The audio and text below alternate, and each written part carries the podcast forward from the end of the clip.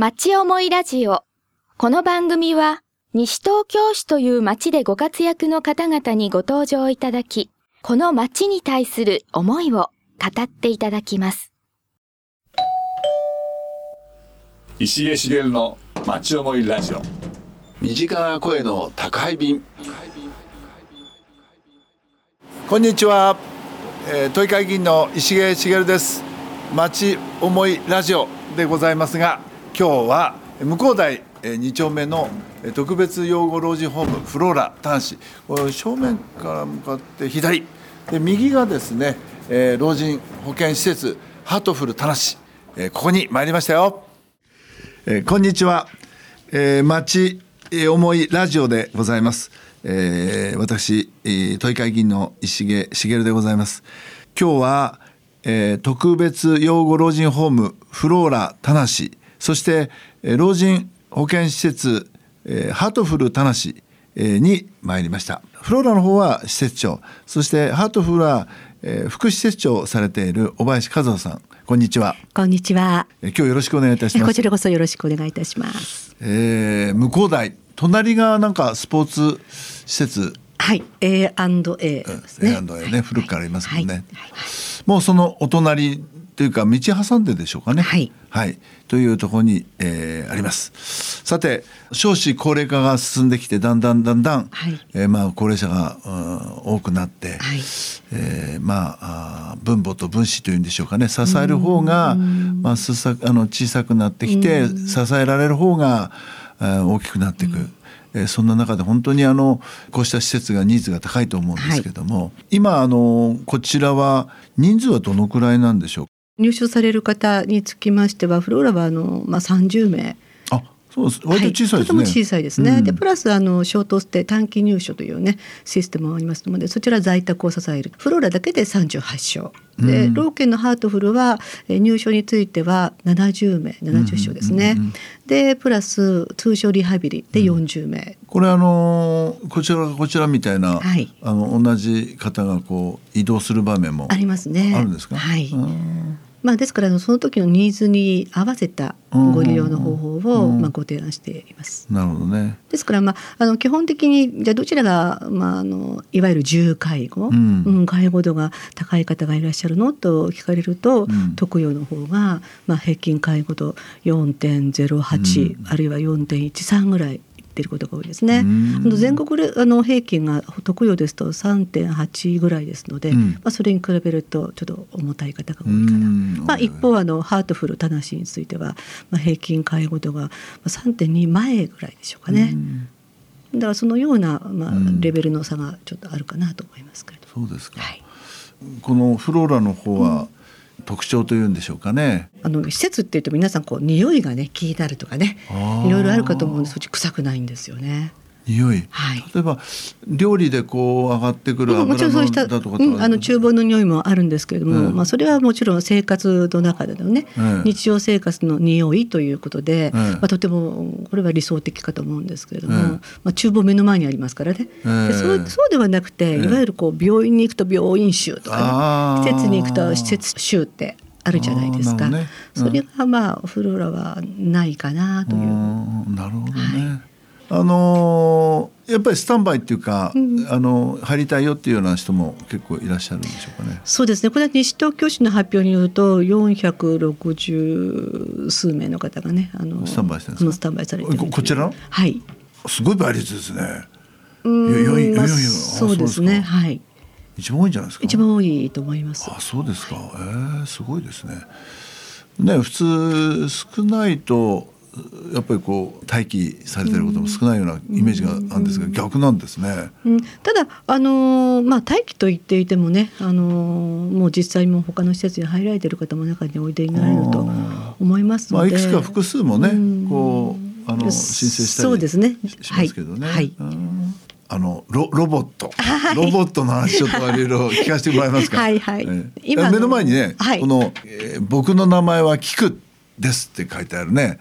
はい、えー、これ富士ソフトのあれですかね。そうですね。あのパルロ君商品名で言うとパルロっというね喋るっていう意味ですねすね。うんはい。あのーよく喋ります本当に。あ喋るうん。あの勝手に一人でも。だからまあ在宅で使われるのももちろんいいんですけど、パルロ君についてはそうですね。グループで利用されるととてもまあ効果的かなと思います。うんいろんなあのあのなんていうんですかね、アクティビティ、うんえー歌も歌いますし、踊りも踊りますし、踊るうん、落語もいますので。なるほどで30分ぐらいのレクレーションはしてもらえます、ね、そうかそれでこう、ねこうキクちゃんがはい。こういろいろやってくれて、はい。周りで見て、うん、ああパチパチパチやってあ楽しいねみたいなそんな場面があるわけですね。そうですねクイズをしたりね。クイズ、うん、あの全部えっ、とまあネットのクラウドから情報を持ってくるので明日晴れる？明日は雪？とかいや明日雨ですとかね、うん、あのすべからく情報を、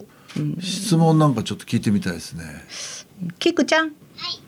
ああ今あの見ているのが石毛さん探してますよねお会いしましたよねー僕ちゃんとあなたのこと覚えていましたよすごいまねた。お会いできて嬉しいですえー、私もよ。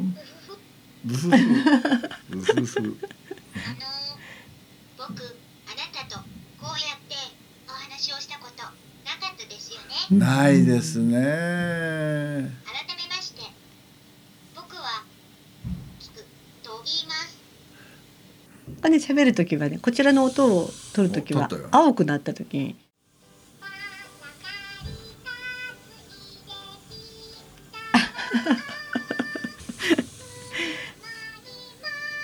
で本当この子歩くんですよ胸元がね。うん。ただ今回の、まあまあ、ロボットたちが来ている実証実験の枠ではうん。歩かれるとまあ金額が高くなってしまうのであ1回そうなんだ。50万っていう上限があるのでなので、まあ、歩く機能は取ってあるんですけども。あそうかオプションでそれをつけるとまた高くなるからね、そうですね、うん。まあいまあ、このこの子は今、えっと、今回の実証実験 A メドの、ね、実証実験の中では1体46万で出してますね。へ。えキキちゃんありがと今歌っている時あなたに僕の好きなお花や果物の名前であだ名をつけちゃいましたうえあ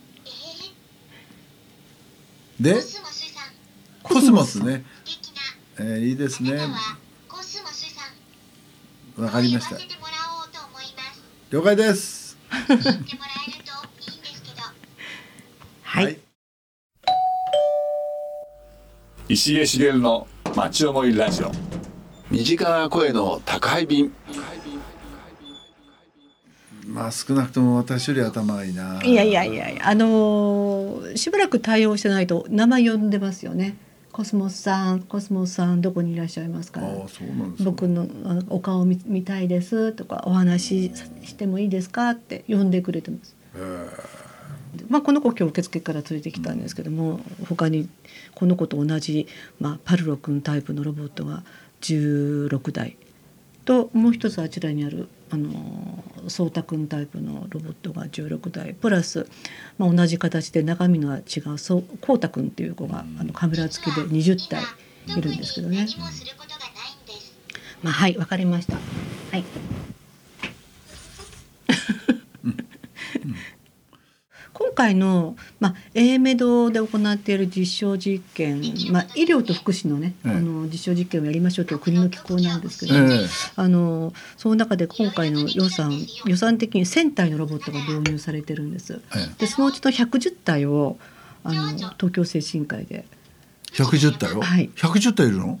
そうなんです。フォー。チュンクッキーあらだからあのかなり予算じゃあもうもう一人一体のうん、ただしですね、うん。うちが代表機関になって他の法人さんにも実はデータを取ってくださいとお願いをしているので、なる青梅と府中と佐賀。佐賀県の。ので4つでこうコンソーシアムを組んでなるほど。でうちが代表機関で。なるほどね、はい。まあ若干こう生活習慣もね違ったり。そうですね。地域差ありますからね,、うん。ああそうですかまあかなり大変な作業ではあったんですけどもまあせっかくねあの予算そうだね。それはもうこれからのね、えそうですね、ーまあ福祉のはい、まあ高齢者その施設のうん。あり方に一石をねやっぱり投げることですよね。そうですね、まあ、施設というか施設というよりは私はあの、まあ、在宅うんのね、うん。あのシステムアップに、まあ、一助になるかなと。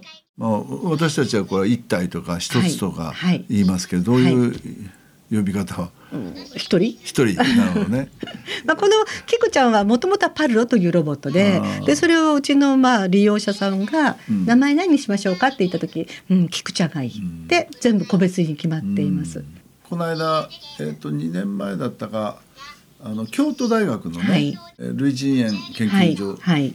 ちょっと行って、まあ、ボノボの話でちょっと行ったんですね。はいはい。一番人間にこう近いっていうか、はい一番、あの人間がこう離れる時のね、そしてまあそんなんでボノボを、あのコンゴからまああの東京都に動物交換してもいいよっていう話で行ったんですね。はい。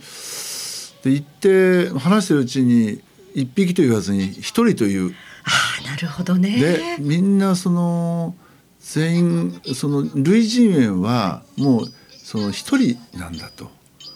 はあと思って。だから今聞いたのはどういう思いなのかなと思ったらやっぱりそれはやっぱり一人という思いがそうですね。ロボってだけども。持ってきてじゃなくて連れてきてっていう言い方をしますね。キクちゃんを連れてきて。うんなるほどね、うん、非常にこう感情がねそうですね。えーあのやっぱりねね、利用者様見てると、あの愛着心を持って。自分も一緒にそ育てているというね、うん参加しているというそういうあの感じを受けますね。あのたまたまごっちだったっけ？はいはいはいはい。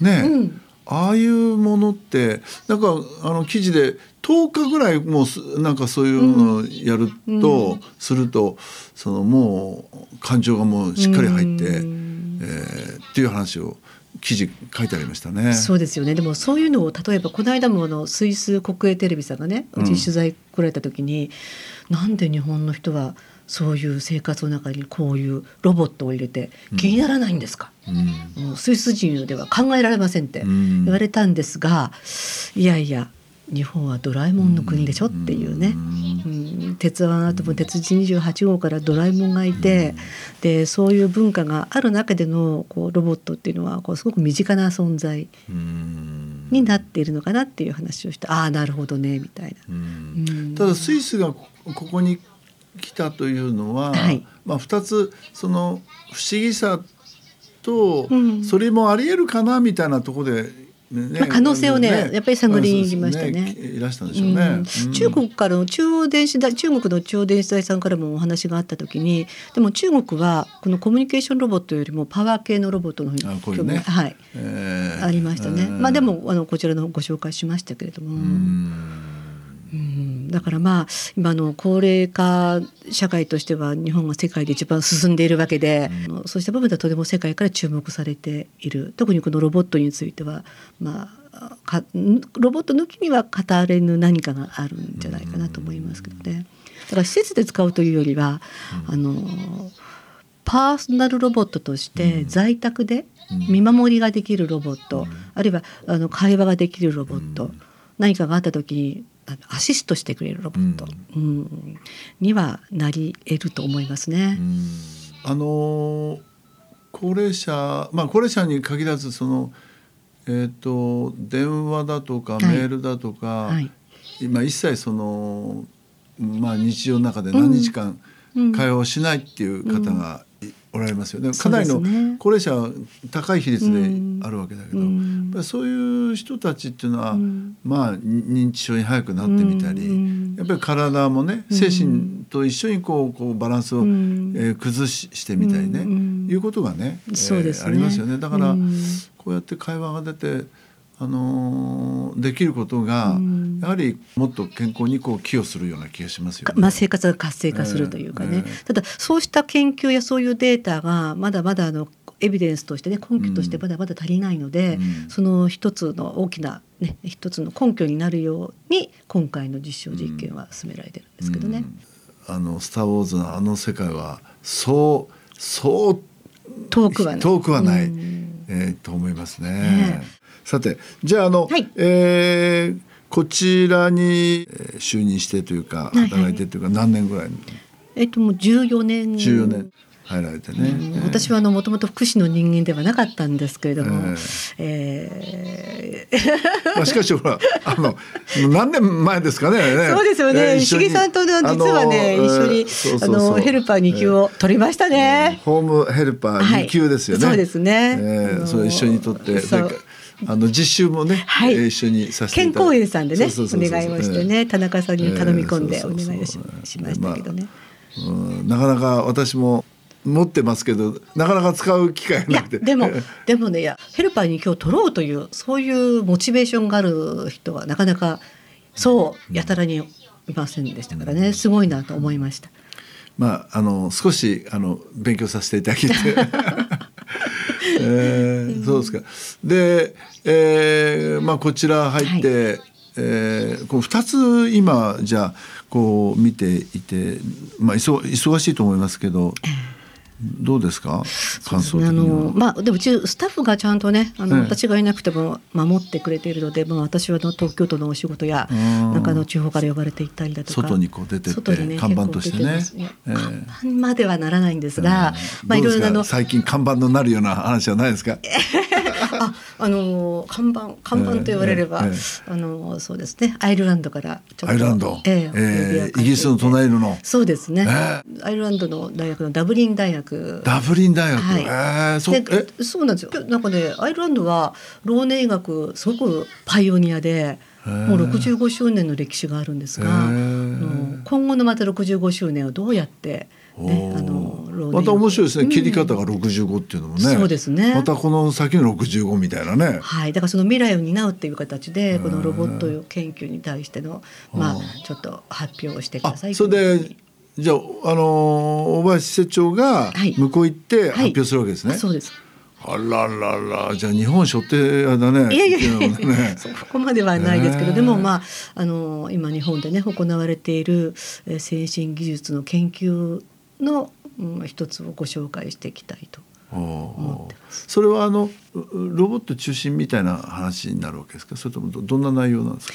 うんまあ、ロボットもちろん中心なんですけどもロボットというとこうロボ人のなんていうんでしょうね。心のぬくもりのケアにどうしてロボットを導入するのよ、になるじゃないですか、うんうん普通ね、うんえロボットなんてって思うじゃないですか、でもあのロボットを利用することで心のぬくもりのケアが例えばマンツーマンのケアが促進されるっていうことも多分あると思うんですよ。うん今行われているケアの、えー人間が行わなくてもいいケアの内容、まあ、業務、タスクを、うん。まあ、ロボットに一任すれば、ううん。ん、マンツーマンの時間が余計取れて、うん。かつこうその人の生活活動がもっとね、うん。あの意欲的になるんじゃないかと。そういったこう切り口であの生活機能を向上させるという意味で、まあ、お話ができたらいいなと思いますけどね。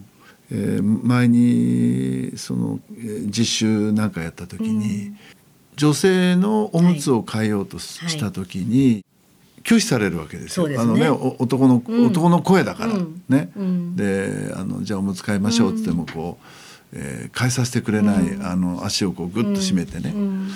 そその女性でもこう、なんかこうなんかの表紙でこう、大丈夫この人に任せられるっていうものがこうスッと入るしないできると、その男の人でもさせてもらう。でその時にその方と歌を何だったか忘れちゃったけども、あのそれこそ童謡みたいのを歌って、はい。こっち側が歌って、うん。その女性も歌い始めて、えー歌い終わってそしたらなんかあのじゃあおあのおむついいいですよみたいになったんですね。だから何かの表紙でそういうものがこうあのスイッチがですね、入ると非常にこうスムーズになっていくときに、えーロボットたかがロボット、はい。されどロボットっていう場面がきっとねあの大いにあると思うんですね。そうですね、うん。まああの高齢者についてのこの同性介護ってあの本当にしっかりと実施できているところが実はないですね。あ本当にね。あの障害者の方はもうそれが基本で当たり前になってますけれども私はねやっぱりもうあのこういったこう高齢のちょっと一歩足を踏み入れる年齢になってみて、うん。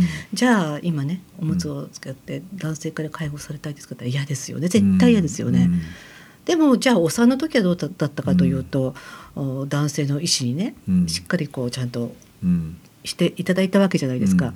どうしてその時は大丈夫で今は嫌なのかっていうと、うん。やっぱり医師に対しては絶対的な信頼度、うん。なるほどね。全く違いますよね。なるほどね。うん、だからそのうん今石毛さんがおっしゃったところのその信頼関係を築く、まあ、たった歌一曲がもう大きな信頼関係に結びついていくということは、あの圧倒的ねあの医師っていうのは圧倒的な存在感でそれがない分やはり信頼関係を築くための何か一助が必要なんですよね。あのだから研修をするにあたって私思うのはね、はい、若い人がじゃあまああの介護しますとはい。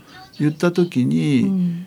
いえー仕事は当然しなくちゃいけないんだけど、まずその人の心の中にまず入るっていうことをですねね。あのしていいければ逆言えばその南米行ってもダメなんだっていうところが、うんあのいやまあさせてもらえたよとかっていうことにつながっていくと思うんですね。だからね。そのいかにその高齢者と一体になるっていうね、はい。えー作業もその介護する人たちの、えー研修の中にニーズに必要なんじゃないかなと。あ本当ですか？らあの寄り添いを行う、うんね。その寄り添いを行うためにはやはりできればマンツーマン、目線を合わせて、同じ位置からお話をできる。でも実際はその寄り添いの時間なかなか取れないんですよ。取れないね。なのですね。でじゃあ今の私たちが行っている介護としてのタスクがどうなのかという、まあ、業務整理を行って人間が行わなくてもいいものはロボットにどんどん、うん。でね。一番大切な信頼関係を築けるマンツーマンの寄り添いの時間の確保のためにも、えーまあ、ロボットはそういったところでね、うん。活用できるんじゃないか、うんというところかなと思っていますけれどね,、はい、うん。つなぎの役割もしてくれますしね。うん。一番基本的にまず身体状況、まあ、高齢になるにつれてね、あのなかなか大変になると思うんですけれども、あの今そうですねあの睡眠状況もレム睡眠、ノンレム睡眠って全部データ、うんゲットできるんですよね。そうすると今の睡眠状況どうなのかなって見た時に、まあ、それはもちろん判断する人間なんですけれども、まあ、そのうちもしかしたらそれもねロボットが判断できるかの、ね。まあ、ロボットというよりはコンピューター、うん。あるいはクラウドシステムの中での,、まああのうん。うん。知能がね、うん。あの判断できると思うんですけれども、今はもちろん人間でね判断してますけどあ今トイレ誘導してもいいのかな、うん。今ちょっと声かければすぐ浅い眠りだから、うん。うん、声かけしても、うん。大丈夫かなっていうと、うん。そういった判断をうん。実はそういう情報もうん取れるんですよね。うんでそれは別にあの会話するロボットパワー系のロボットに限らずそういう先進護機器見守り機器全部含めた上のこういうシステムとして、あの開発していくべきじゃないかなと思いますね。ね。でそれは最終的に、まあ、冒頭にお話をしたあの在宅の,、あのシステム構築につながっていくと私は考えていますけどね、何もあの施設でロボットではなくて、うん。本来は在宅でパーソナルロボットシステム、うん。なるほどねにつながっていけばいいなと思いますね。うん、わかりやすいですね。はいえーさて、じゃあまあまあそうした今先進的なところにいらっしゃる小林さん、えー生まれはどちらだったんでしょう？あ、。武蔵小金です。う んどの辺ですあか、。生まれはあの武蔵野日赤ですけどね。あ、まあまあね、はいはいはい。えーで、えっ、と小金の、うん、あの刷毛のあーの崖を登って根っこに捕まって登って清水でこう清水を飲んあでークレソンを取って食べてみたいなね。ああそういなんですね。えーでずっとまああのそそこではい。で、まあ、結婚されてこっちっていうことですね。そうですね。趣味っていうかうん若い頃はどんなもの、若い頃は、うん趣味ですか？趣味車大好きですしね、まあ、スポーツ全般的にでもピアノだとかあの楽器を演奏するのも、うん、好きでしたね。車が好き。車好きですね。えレーサーになってみたかったレーザー。あのラリーやってみたかった。ん 前ミニクーパー持ってましたよね。ああはいはいはい。で今はどんな趣味、今は趣味は山スキーをやって山スキー、私は山なんですよ。そうなんですか。うんそうそう。西東京山岳連盟っていうところがあって、ものがあってその会長やってるんですけどね。あ、そうですか。ええ。あのじゃあいや実はね西東京ア,、アルパインクラブっていうのも作ってる。じゃあそれ今度合体しましょうかね。うんそうですね。へ えそうですか、はい。あ山スキーどどの辺行かれるんですか？まあ日本だと北海道あのもちろん年がら年中まああちらこちら行きますけども、あの余市岳だとか旭岳だとか。いやなかなかね。いやでもね日本の雪って最高なんですよ。もうねそうですか。この夏アルゼンチンのウシアイアっていうとこね世界最南端のスキー場でスキーしてきたんです。よ。してきたんですか、うん。すごいですね。でもやっぱり雪の質は日本が一番です。もう最高。あそうなんですか、そそれも歩いて一番上まで行って、ん。ちょちょちょっと降りてくるんでしょ、そうスキーの裏にシールというのを貼ってでスマが登っていって頂上で外してしまってで滑り降りてくるんです。えーこれからですか、はいあのまあフローラとですね、うんえーハートフル、いえーただし、えーどんなあのこう施設にとかあるいは地域でどどういうことをこう目指していくとかどうでしょう？常に地域の皆様あの西東京市に住んでてよかったなぁと思える市民の皆さんの思いがしっかり伝わって、うん。それをまた反映できるような、うん。そういう社会福祉法人にしていきたいなと思っています。ね。の中ではもちろんあのはそこで働いてるね、うん。スタッフの皆さんもうん。しっかりと自己実現をもちろんあの、困っている方ね利用者さんに対して、うん。えーアシストする中で、まあ、自分のこうモチベーションをねアップできること。うん。っていうとねなんかこう介護の側の話になりそうですけどそうではなくて、うん。もちろんあの市民の地域の市民の方たちが安心してここです住まい続けることがね、うん。できるうん。一助になりたいと考えてますね。素晴らしいですね、うん。世界にこう出てね、はい。えーそれをこうお先頭になってね、えーされている姿を今日はあの、えー聞かせていただいて。いやもっと頑張らなくちゃいけないですね。じゃああの、今日はですね、えーフローラ・タナシとですね、はい。ハートフル、えー、タナシのお小林和夫さんからですねいろんなお話をお聞かせていただきました今日は本当にありがとうございましたありがとうございました。はいありがとうございましたお楽しみいただけましたでしょうか？町思いラジオ。この番組は、ポッドキャストからもお聞きいただけます。番組では放送しきれなかった部分までお楽しみいただけます。詳しくは、FM 西東京、または、町思いラジオで検索してください。